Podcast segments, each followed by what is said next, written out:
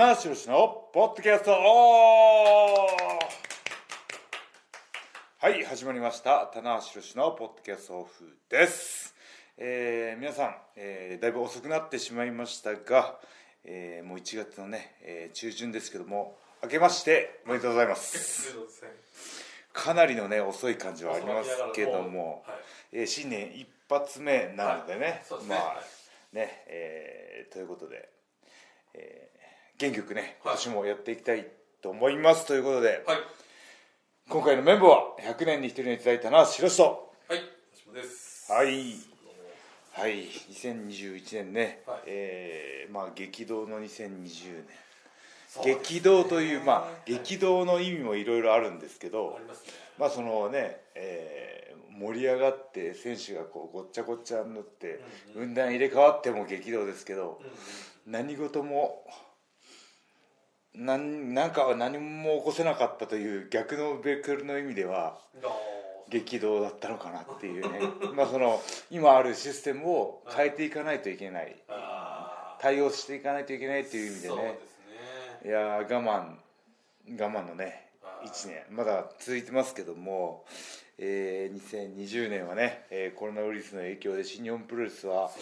え3か月間、えー大会を中止して、えー無観客試合から始めて、えー今ね、えー会場の5割程度の動員、まあ、会場によりけりですけども。よりけりですね。多分はい。もうちょっと少ないかもしれないですそうかこれだけの方が少ないですよ。ねはい。はい。なんですけどもしかもねあの会場での声援はなし拍手のみというね、はえー形でなんとか再開できて、えー東京ドーム大会2連戦を終えて現在に至っていると、そうですね。そしてい、うことですね。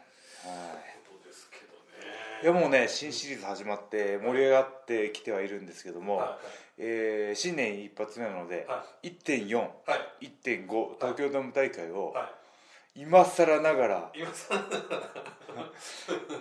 ちょっとね振り返っておきたいと。だいぶ出揃いましたけどねいろんな方の。そうですね。東京ドーム大会はい。ねがあってその流れを受けてもうとっくに新シリーズでね。そうですね。新しい流れ生まれまくっちゃってるんですけど、はいはいはい。いやいやでもこれはやっぱ年間最大のねそうなんですよね。いやー見どころがね。うん。はい。でも今田中さんもおっしゃいましたけど本当にその緊急事態宣言大ど直前というかはい。本当にまあそうなんですよね。やれたなっていうのは東京ドームあのー、1.41.51.6が東京ドームシティホールで、えーその翌日に、えー国の政府でね、えー緊急事態宣言発令が決まって8日からね。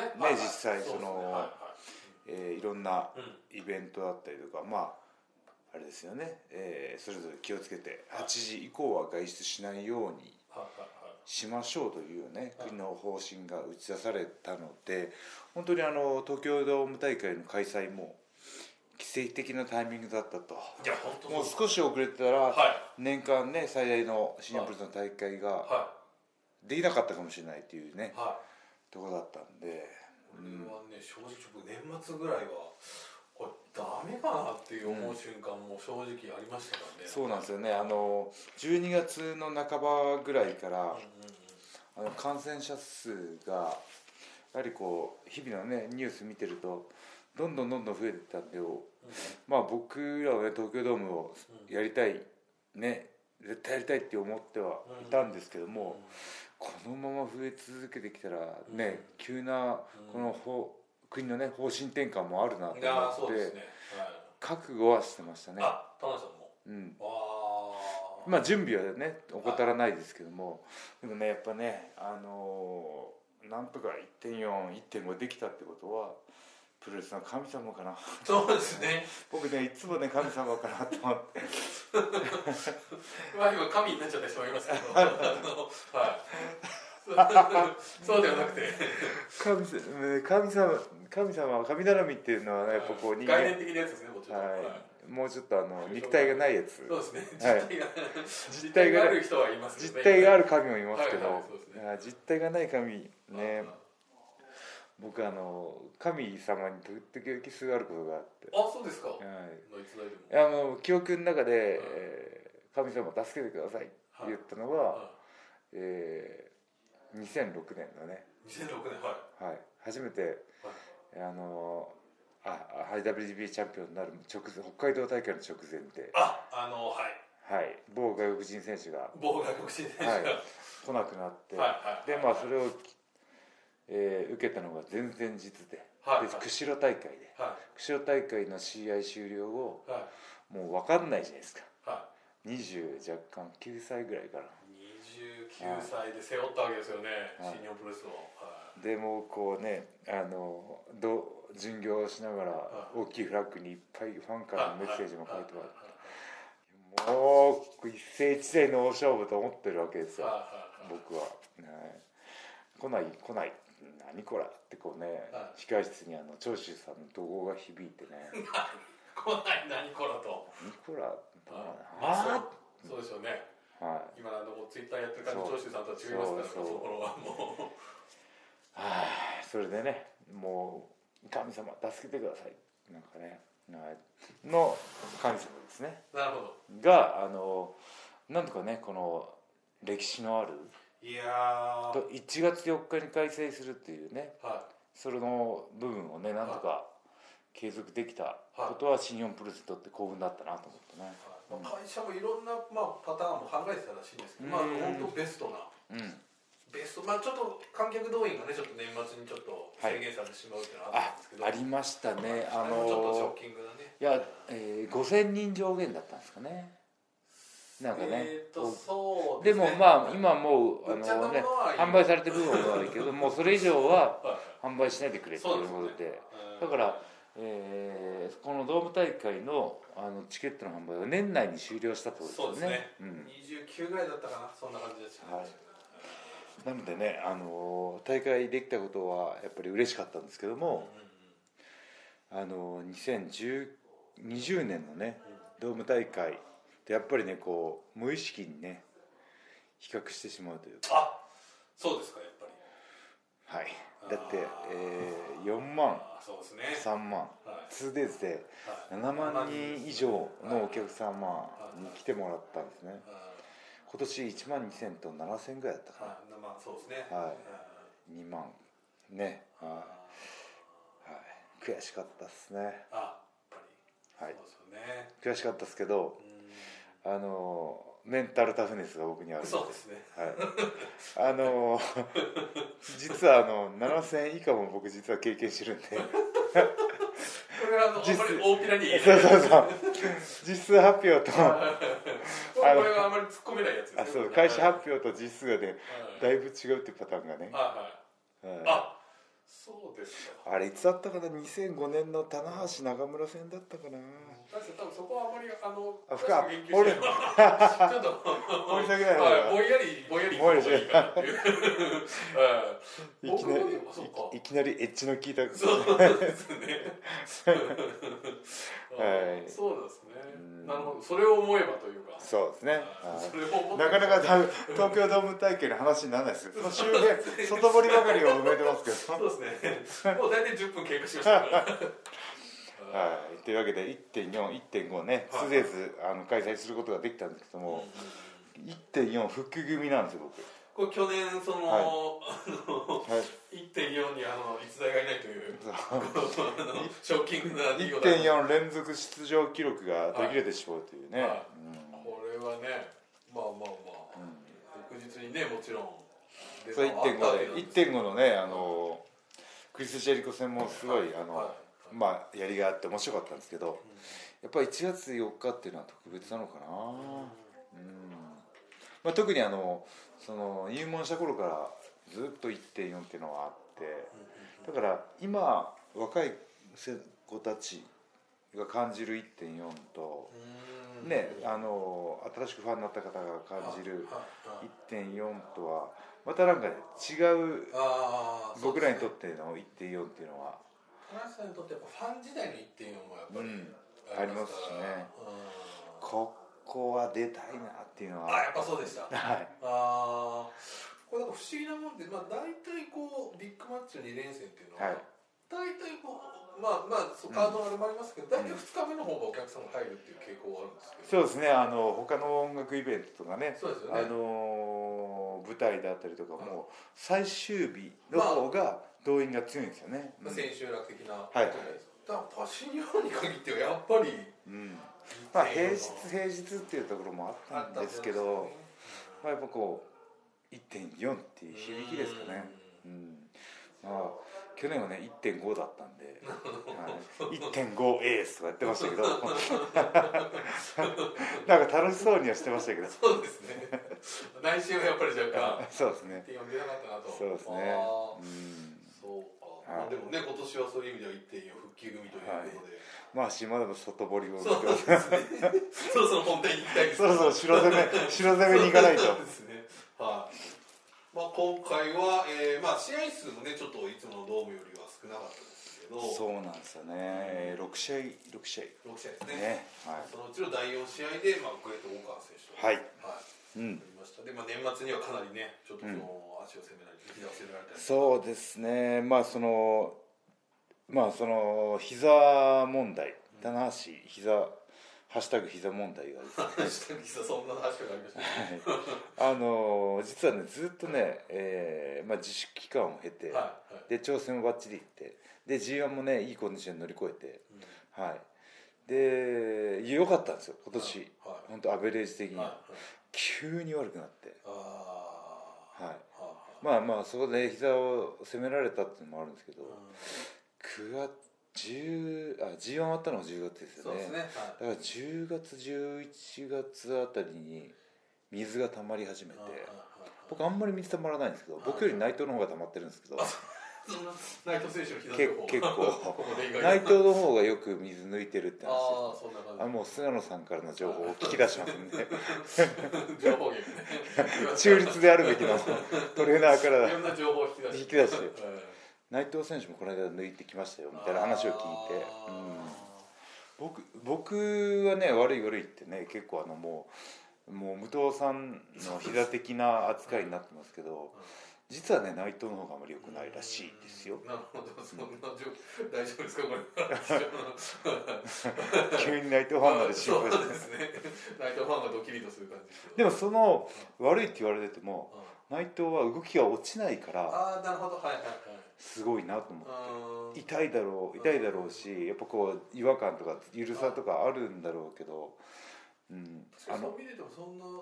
あーっていう感じでもないですよね。あのうん。動きが極端に落ちてるっていうのもないので。まあ、内藤の話はいいとしてそうですね。そろそろねそろそろあの本本丸に攻め込まないと。あんまり攻め込まないまあ、6試1日6試合とはいえはい。はい普通デーズで12試合ありますね。どこまで行くかにもよりますけど、はい。どこまで掘り下げるか。まだ大川の話。せっかくマーシーが振ってくれたのに全然触れない。膝よもやま話みたいな。いろんな膝問題があるんですけど みたい。なえーまあまあ大川選手そうですね。はい。まああの試合後のねあのコメントでも言ったんですけど、そういう今回コロナという状況下で、うん。えー凱旋帰国っていうのはやっぱこうレセンって花ですよ。いやそうですね。それをねやっぱこうあのなかなかこう盛り上がりきれないうん状況での凱旋帰国っていうのはやっぱこう悔しい気持ちもあっただろうなと思うし。はい。でね、でもまああのチャンスをね岡田といきなりシングルがあったりとかそうですねうんうんうん棚橋とシングルがあってはいるんですけどやっぱねこう華々しい凱旋曲とはちょっとと違うかなあのまあまあそうですよね。かなと思ったんですけどあのタフですね、あそうですか。うん、やっぱある程度やっぱりこうやっぱ社会人の経験というか、はいまああのプロレス以外での活躍もねアマチュアレスリングだったり総合だったりとかあるんで、はい、なんかね振り切ってきましたね、うん。そうですね。はい、僕がファンだったらう乗れますね。はいおそらくそういう方すごく多いと思いますね。うん。だからそのあのねその SNS でいろんな情報がねあの昔ほどあのなんだろうこう神秘的な部分が守れないところで、そうですね。その一人称使いで「よ」を使いそうそうでまあ独特の、えーエンパイアワードを使い、ででねヒール的な立場でありながら自分の趣味趣味を一切隠さない。マンホーあれは新しいですね。マンホール取ったりアニメはアニメが好きなんだと、はい、だんだんねああいうのは解禁していくもんなんですけど意外とすぐ解禁しちゃうっていうね、あれも珍しいいやでもそのなんだろうしっかり分けてんだろうなと思って、はいはいはい。リング上の自分はいとはい。プライベートの自分を。あだからね一番ね時代にねマッチングしてるというか。の SNS 時代にフうん。ィットしてると、うん。あのーアマチュアレスリングをやった選手っていうのは本当にプロレス好きな選手と、はい。そうじゃない選手とはい。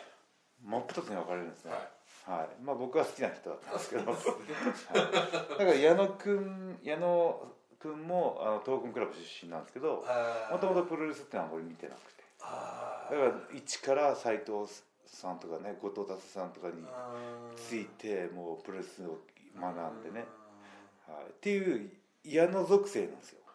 なるほど。王冠はもともとプロレスっていうのはあまり見てなかったんじゃないかなっていう。確かにプロレスファンだったっていうようなエピソードはあまり聞か,、ないですね。だからこそこうなんかプロレスに対してはい。し車に構えてないというか、はいはいはいはい、すごいなんか まあヒール的なはいはいねポジションではあるんですけどうん。プロレスに対してすごく紳士。な的な部分は感じるんですね、あまあまあねそれを聞いたらまたちょっとあれかもしれないですいやプロであろうとしてるというか、でやっぱりねあの戦ってみて思ったんですけど、うんでかいっすよ。なるほど。188かな。うん。で上背もあって、まあ、体はねこれからどんどん大きくなってくるとは思うんですけどやっぱあの大きくていかつくてっていうのをあのし新日本プロレスが自家生産したんですよ。なるほど。はい。まあまあまあやっぱここ数年やっぱ大きな外国人選手がね、ある程度多かったですいや外国人選手も実はもうサイズ的には日本人と今変わらない選手が動きで見せるのがその今の流れになってきここてる。んです数年はやっぱそうですね。はい、だからジャイアント・バーナード選手とかはいはい190以上あって130キロの選手って最近いないんですよ。そうですね。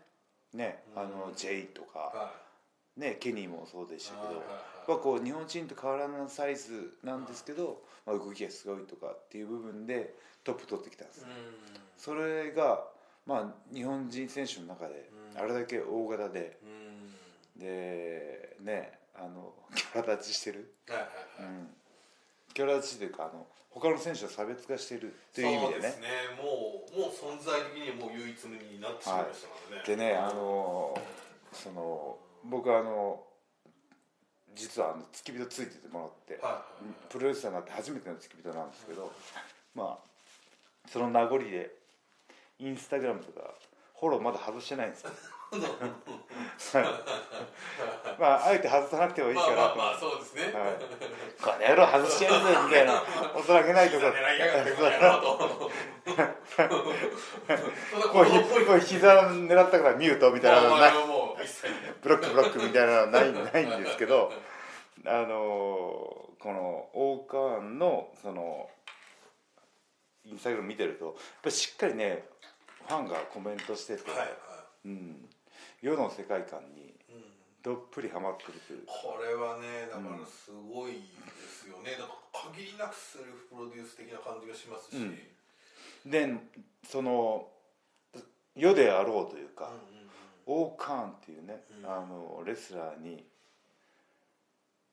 その全全全集中というか、そのブライ講師滅法じゃないですけど、プライベートも含めて全力を注いでる感が、ああなるほど。はい、そうですね。オーカーンであろうとしてると。はいはいはいあちょっと褒めすぎかもしれないですけどでも 対戦、まあ、た戦ってね、はい。えー見て感じたことがねそういうことでしたね。うん。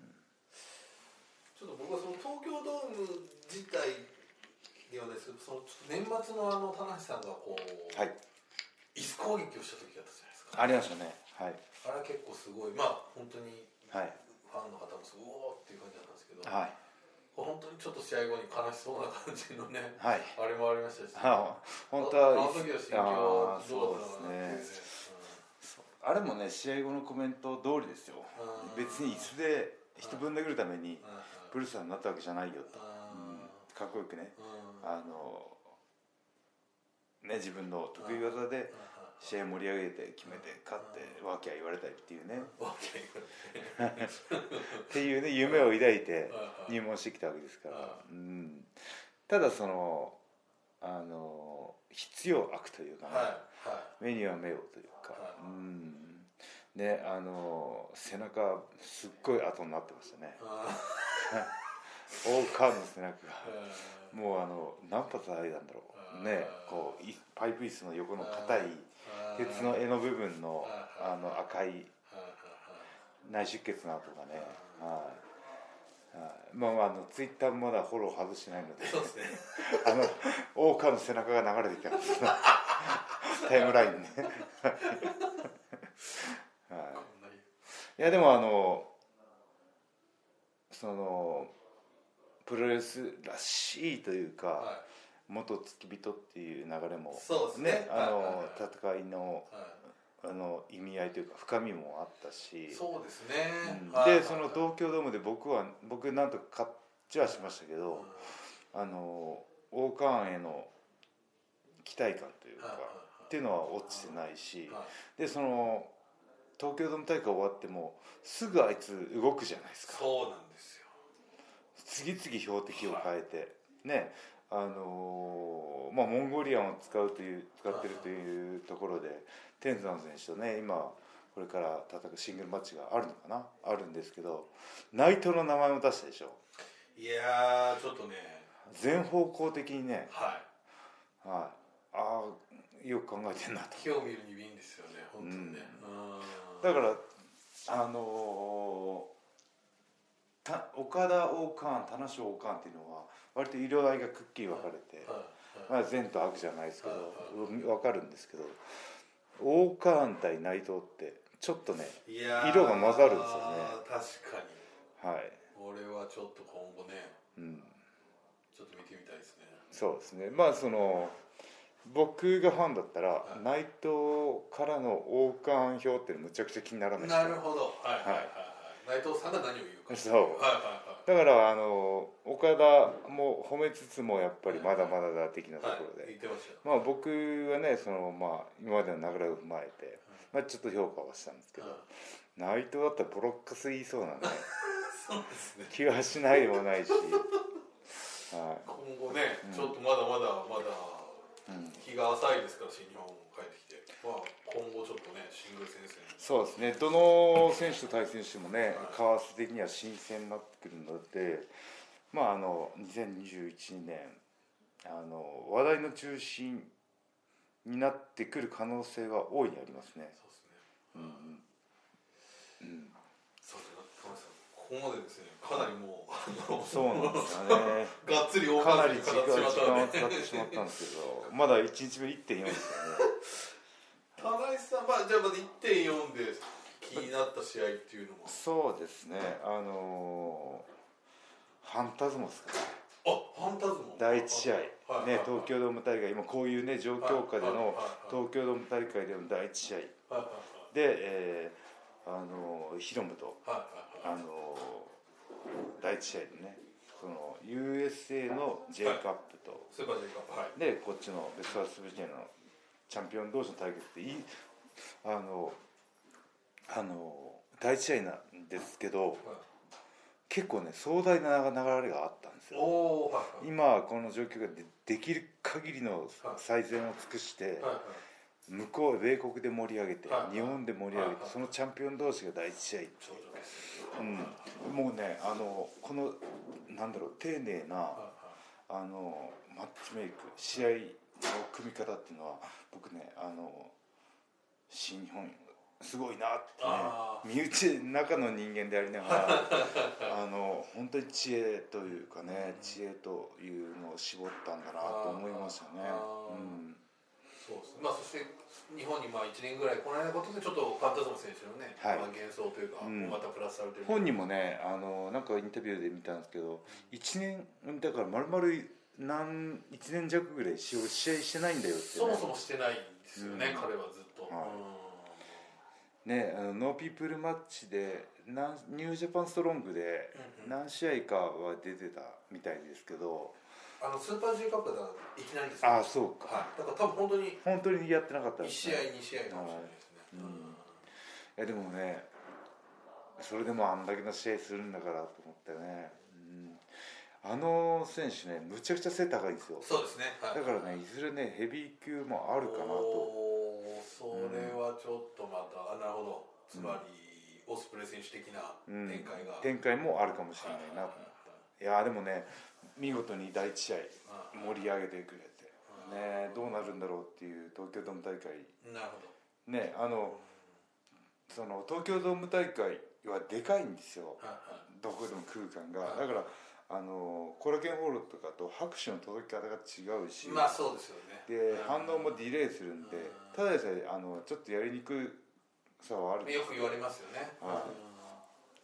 それはねものともせず。はいだから後で控えている選手への安心感というかあこういう空気感なんだっていうのを 伝えてくれた意味でもはい。なんかすごく大事な第一試合だったなっていう、うん、その興行の第一試合で大会の成否が決まるってよくよく言いますよね。よくねあの若手の第一試合はだからこそ大事なんだっていうことを、ね、言われるんですけどこの第一試合にあのその新日本プロレスの一番の元気印の高橋宏夢と試合巧者のファンタズムを持ってきたっていうのはすごいもう本当にうん。なるほど。まあそのね先ほど言いましたけど J カップとはベストのスーパージュニアの優勝者はい。同士っていうところも含めて100点あげます。おお あなるほど。第一試合なの。に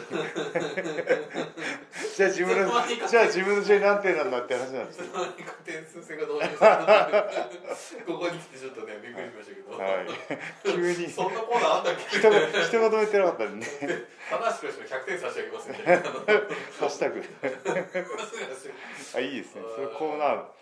今週の100点はこれだみたいな。今週100点はみたいな。今週はですねみたいななるほど、まあはいじゃあ、まあ、第一試合第一試合もらった。ですねその他でいうと1.4どうですか？うん。うん僕とあの大川の試合がタイトルマッチではなかったんですけどね、スペシャルシシングルマッチだったんですけど、はい。はい。まあそのあの第4試合ということでね、あの結構後ろの方に組んでもらったのはすごく嬉しかったんですけど、はい。その前にもねあのタッグのタイトルかな。そうですね。とあと、えージュニアタッグでしたっけ？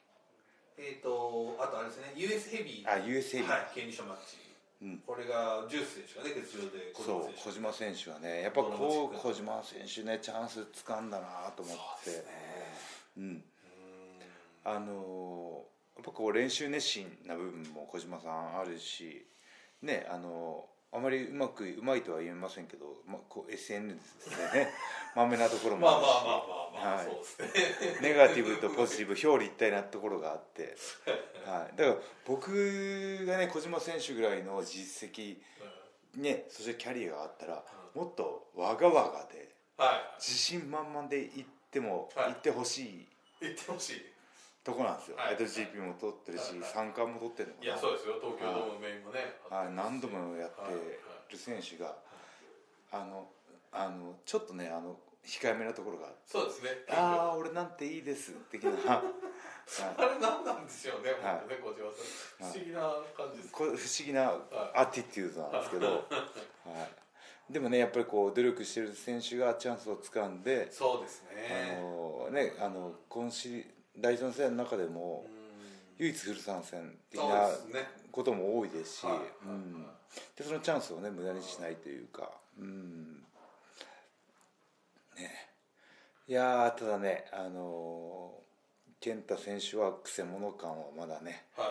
継続中というか。そうですよね。うん。いやー2020年ねあのえーね本当にあの対内藤も含めてあの引っかき回してくれたのが、そうですよね。うん。うん、もう本当唯一無二な選手だなと思ってね。ちょっとなんかそのストロングでしたかねタナさんと柴さんが解説してる時に。はい。ブロディ・キング選手をこう持ち上げて。うん。はい。ねあれ見てこうお二人ともコンディションっていうかなんかすごいうん戻ってきてるなっていう、そうですね。はい。まあ、肩首はいが肩が悪いのかな、はい、ただ柴田さんが昔から言ってるのは健太選手は力が強いと。うん。あのプロレスラーの中で一番太い一番すごい太ももをしてる。確かに太もも太い。太いんですよ。だから蹴り技にしても、はい。あの持ち上げはい。ねブロディキング150キロ弱くらいあるのかな。あれはい。あんなで大きい選手をね持ち上げるねところでね、うん、いや2021年もはい健太選手の立ち位置っていうのは非常に面白いと思そううんですすね、まあ、田中さんはちょっとねその11月の大阪ではい。敗れてますから。そうなんですよ。これをちょっとねもう一回やる負けっぱなしですから。うん。いやーでそれが第2試合第3試合そうそれで田中さんの試合があって、はい。まあ、その後は岡田選手とオオスプレイはい。いでやメインイベントというね。ー岡田オスプレイも意地を見たな。あれはもう完全に感じましたね意地を。意地感じたでしょ。感じました。岡田の、はい。岡田のことれは特に岡田の意地。岡田選手とやっぱりその関係者的評価の岡田選手はやっぱりうん。怪物だなっていうやっぱすごく、はい反響は大きかったそうなんです。どの選手に対してもねあ対戦相手だともうん。いやでもねあのー初め初め岡田オスプレイって聞いた時にあのインパクト的にはまあ見たカードでもあるし大田区でもやってたやってますね。ねはいはいあの時はねケイオス同士だったんですけど、はいはい。うん、あのまあ岡田がずっとメイン張ってたっていうのもあってあのそのねあのその今年はセミではい。ノンタイトルでオスプレイっていうところで少しインパクト的には弱いかなと思ったんですけどなんかそれをねなんかこう力に変えてというか、はい。反骨心というかふざけんじゃねえぞと。俺は岡田和親だぞっていう意地をね感じましたね。恐ろしいなっていう岡田選手は、えーうんだからそのねその後にメインイベントでね、えー内藤いぶしのカードが控えてたんですけど、お前ら俺の後に試合やってみろよっていうような、はちょっとねちょあのあ意地を感じたありました。ね。確実にあったと思いますうん。えーねだからあの30分超えたのかな。35分でなんとメインイベントよりも長いでしょ、はい意地クソ意地悪いというか。い。いやだからもう意地が悪いってのじゃなくてなんか意地を感じたね。そうですね。まあはい。本当にねまあもうプライドというか、うん。えー俺はずっと東京ドーム大会のメイン張ってたんだぞっていうようなね、うん。だからこういう戦いの積み重ねが岡田の信頼感でもあるしあの今はねそのベルト戦線絡まず1年来ましたけどものすげえためになってるしそうですね。僕なんかねあのやっぱこう棚橋だったらハイフライ飛びたい。はい。ね、ファンの方に喜んでほしいっていう思いがある中でずーっとねレインメーカーを出さずに来たんですよ。ね。ここで出すかと思ってね。僕ねこう控室でモニターでちょうど見れたのかな。あこいつすげえなと思ったんですね。はい 俺は我慢できないですもんだって。多分。すぐコーナー登っちゃうから。コーナーがあると登っちゃうから。2週間ぐらいですぐの。そうそうそう。封印だとか言って。だからまあ G1 でちょっと一回ね封印されてた一回時ありましたけど。2019年か18年かねありましたけども。19年かな、我慢ができないと。半年我慢してくださいみたいうん。でも岡田だからファンが「ああレインメーカー出せばいいのに」っていうところであのコブラクラッチ行くじゃないですか。なそうですね。あれがねあのん年間を通しのためというか。そうですね。いやだから試合が再開されてから初めてだと思うんですよ。うん。あのー、そうそうです。6月に自粛から、はいはいはいはい。その前からもうはいコブラクラッチになってたのかな？えっとですねいや違いますね。あのー中西さんの引退試合を出してるんですよ、うんあの最後こうねいろんな人がはいってい。うのがあって、うん。それを考えるとすごいですね。すごい長期的にね、はい。あのまあ自分のことを考えているというか、んだからその僕もあの控室でね見てましたけどレインメーカーが出た瞬間のスッとした感。スッとしたと。はい。俺の頃のスッとしたと。はい。カフカで出してくれたみたいなファン僕が感じてるんだから。いや俺はファンの方ファンのようやくもっと出せばがね試合の組み立ても広がるしねもっとひょね岡田がねトップであり続けれるかもしれないんですけどそこをねあえてグッとねチャンピオンではないという状況を生かしてなのかわかんないですけど。これちょっとこの部分はあんまりこう岡田選手自身もうん。話してないので、本当本当の本当のところはよくわかんないんですけどね、うん。なぜ出さなかったかっていう部分ね、まあだからそのねあのフィニッシュのへの道筋っていうのはたくさんあったわけですよ。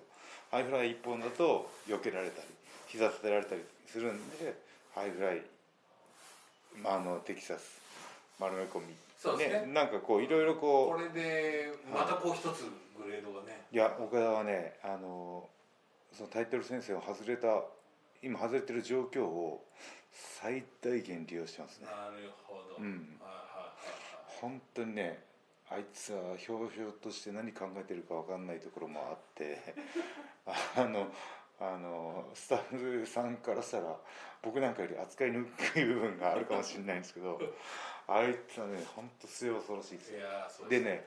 あの自主期間中に入って思ったんですけどあの選手の中で一番会社のこと考えてますよ、あそうですか。うん、あ本当に、はい、だから僕みたいにこうねその歴史があって腰滅法で会社のためにやってきましたっていう歴史はないですけどー。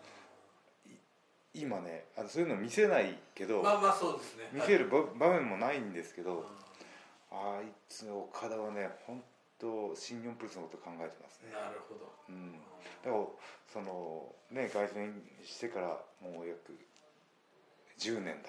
はい。9年か。ね。そうね。2011年に凱旋だから。そうですね。もうそうですね。ねちょうど10 10年ですね。10年。はいはいはいはい。うん。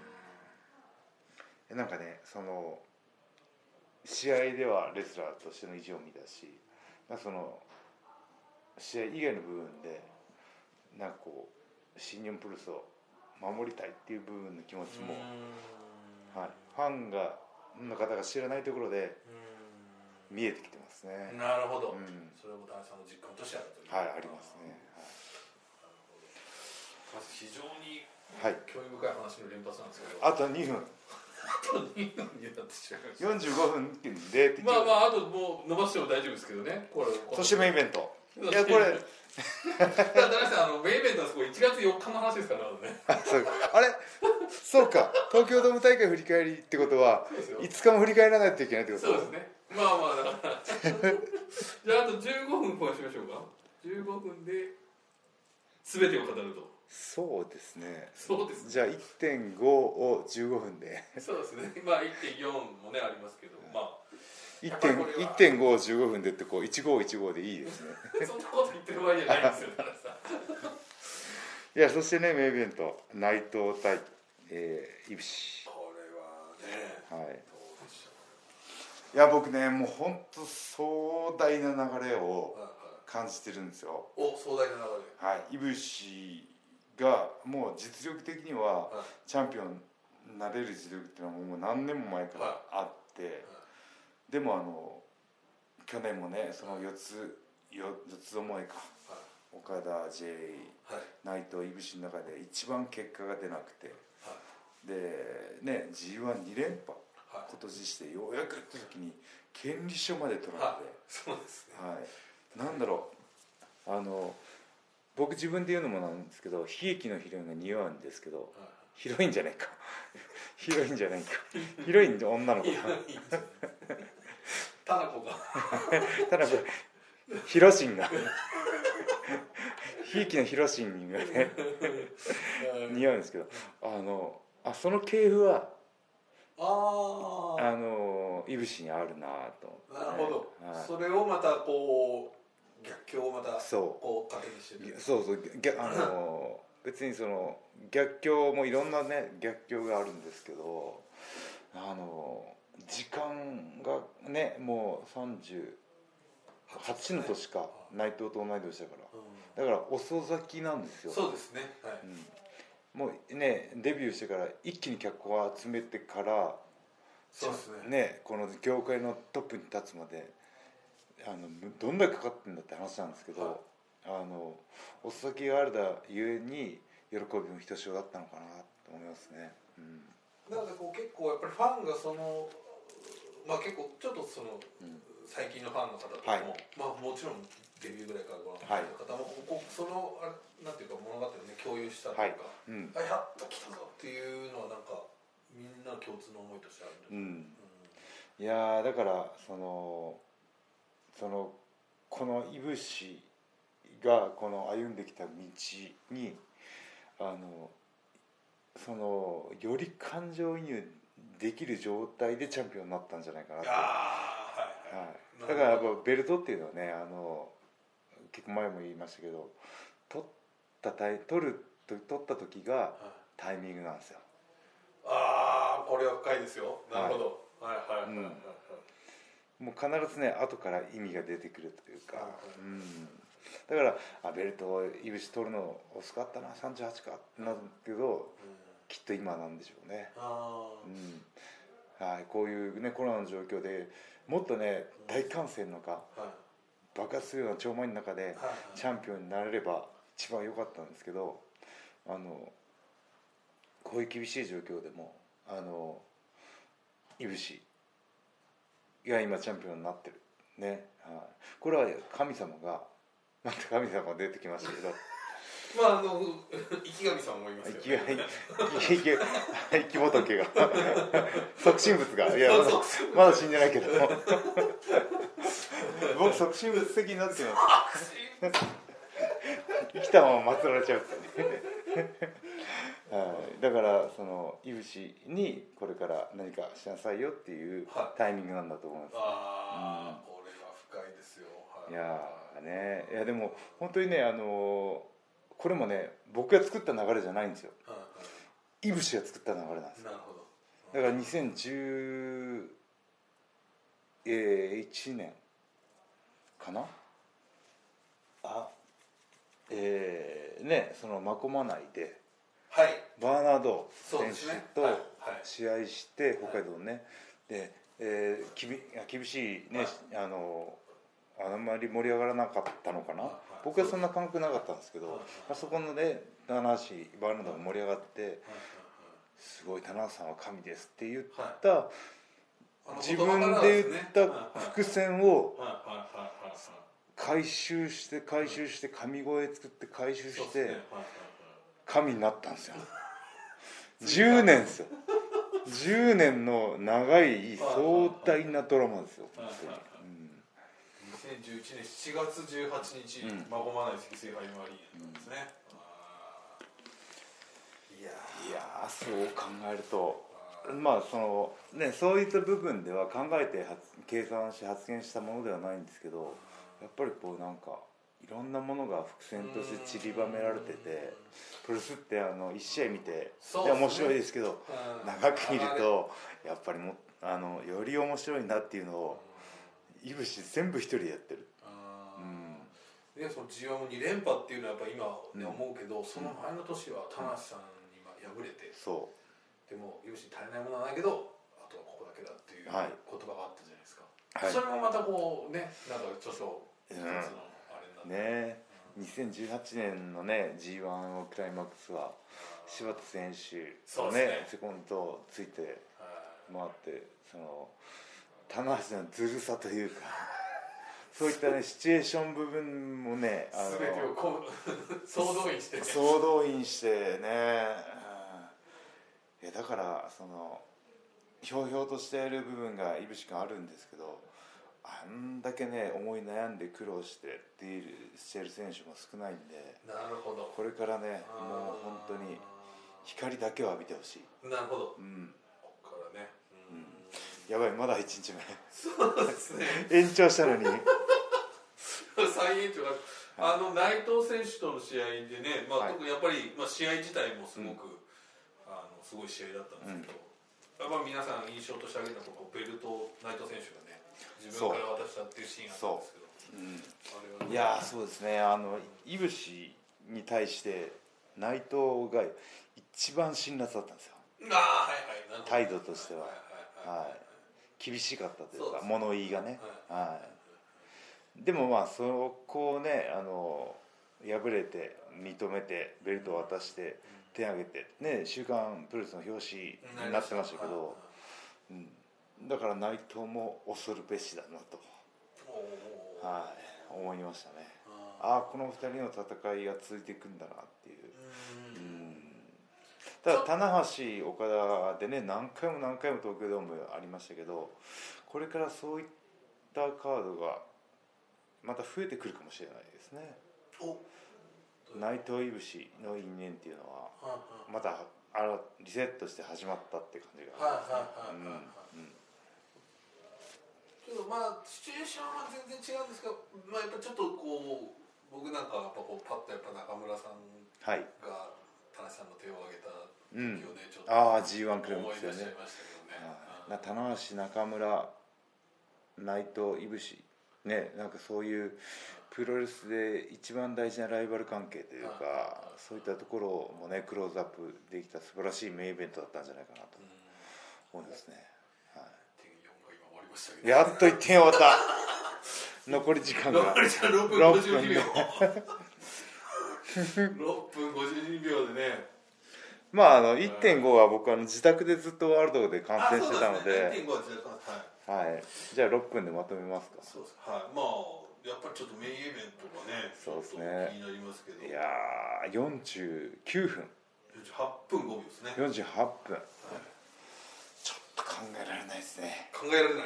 考えられないですね。考えられないというのはその心。いやーまあ体力もそうだしはい。精神力もそうだし、まあ、そのファンの歓声がね力になってねむあのーゾーンに入って入れるようなあのー状況下ではないと。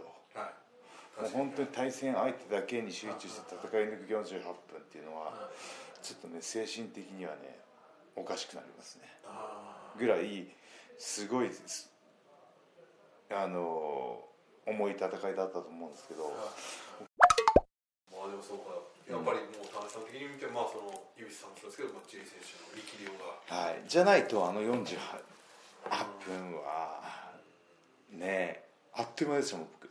自宅で見てて。確かにこうなんていうか、こうこう引き伸ばそう的な感じで試合がそういうふうになったのではなくて、はい。ずーっとシーソーゲームで、うん。どっちが勝つんだろうこっちが勝つんだろそう。うみたいなのがずーっと続いうんていくっていうのはい。あれ珍しいはい形ですよね、であのその試合のあのトレンドというかあの今っぽくなかったんですよ。はいはいはいすっごいクラシック、はい。はいはいもうなんだろう70年代80年代あとか。はい。はい。だからそのやっぱこうねトレンドを生むレスラーっているんですよ。石井選手とか、はいはい。今だと高木選手とかいる中であの戻していったというか。はいあー。はい。はいはいはいだからその1.4東京ドーム大会のメインもあの意味大変意味がある試合だったんですけど1.5はその今後のやっぱレ他のレスラーに影響を与えた試合なんじゃないかなっていう、なるほど。うん。うん。プロレスが盛り上が盛り上がる試合っていうのをカチッとはめないというかいろんなパターンの試合があっていろんな盛り上がり方ができるんだよというようなところを J といぶしに見せられたというか、うん。まあ、特にねやっぱ J かな。ああそうですか、うん。ああさすがです。僕はちょっと井口さんのインタビューで見たんですけどなんか本当に猪木さんのタイトルマッチを見てるような感じですよ、うんうん、なんかね。本当にそういう、うん、シックな。クラシックでしたね、い。や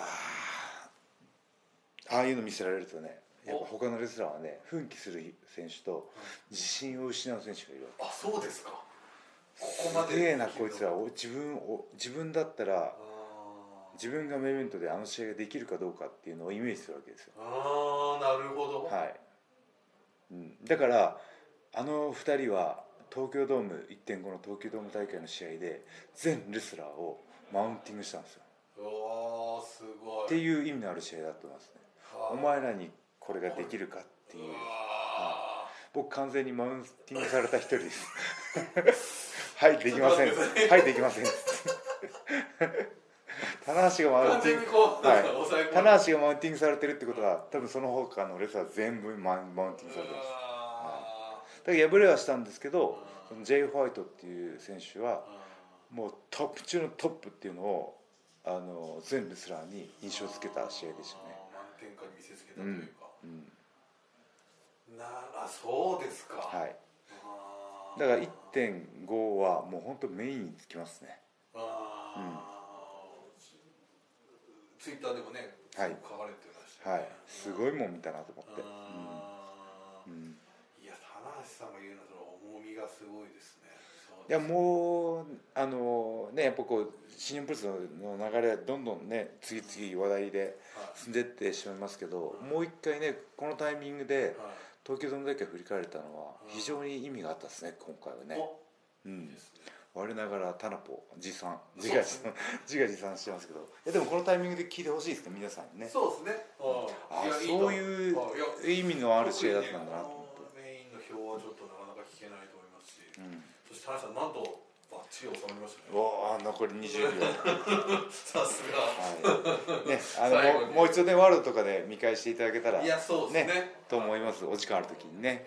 というわけで最後に告知です。新日本プロレスは、えー、2021年新シリーズ、えー、突入してます、えー、詳しくは、えー、公式ツイッターホームページ等々でチェックして、えーまあ、チケットの販売方法とか、えー、会場の観戦マナー等々、えー、引き続き、えー、最善を尽くして、えー、皆さんお待ちしておりますのでよろしくお願いします。ということで、はい、マーシマーシー告知は？そうですね、まあ、ちょっと多分今回皆さんあの気になってた部分っていうのはそう多分1月30日のやっぱり愛知の試合が気になったと思うんですけど、そこの部分は、もう一本もう一本取りますす。ぐ取りますんで小九州入れて。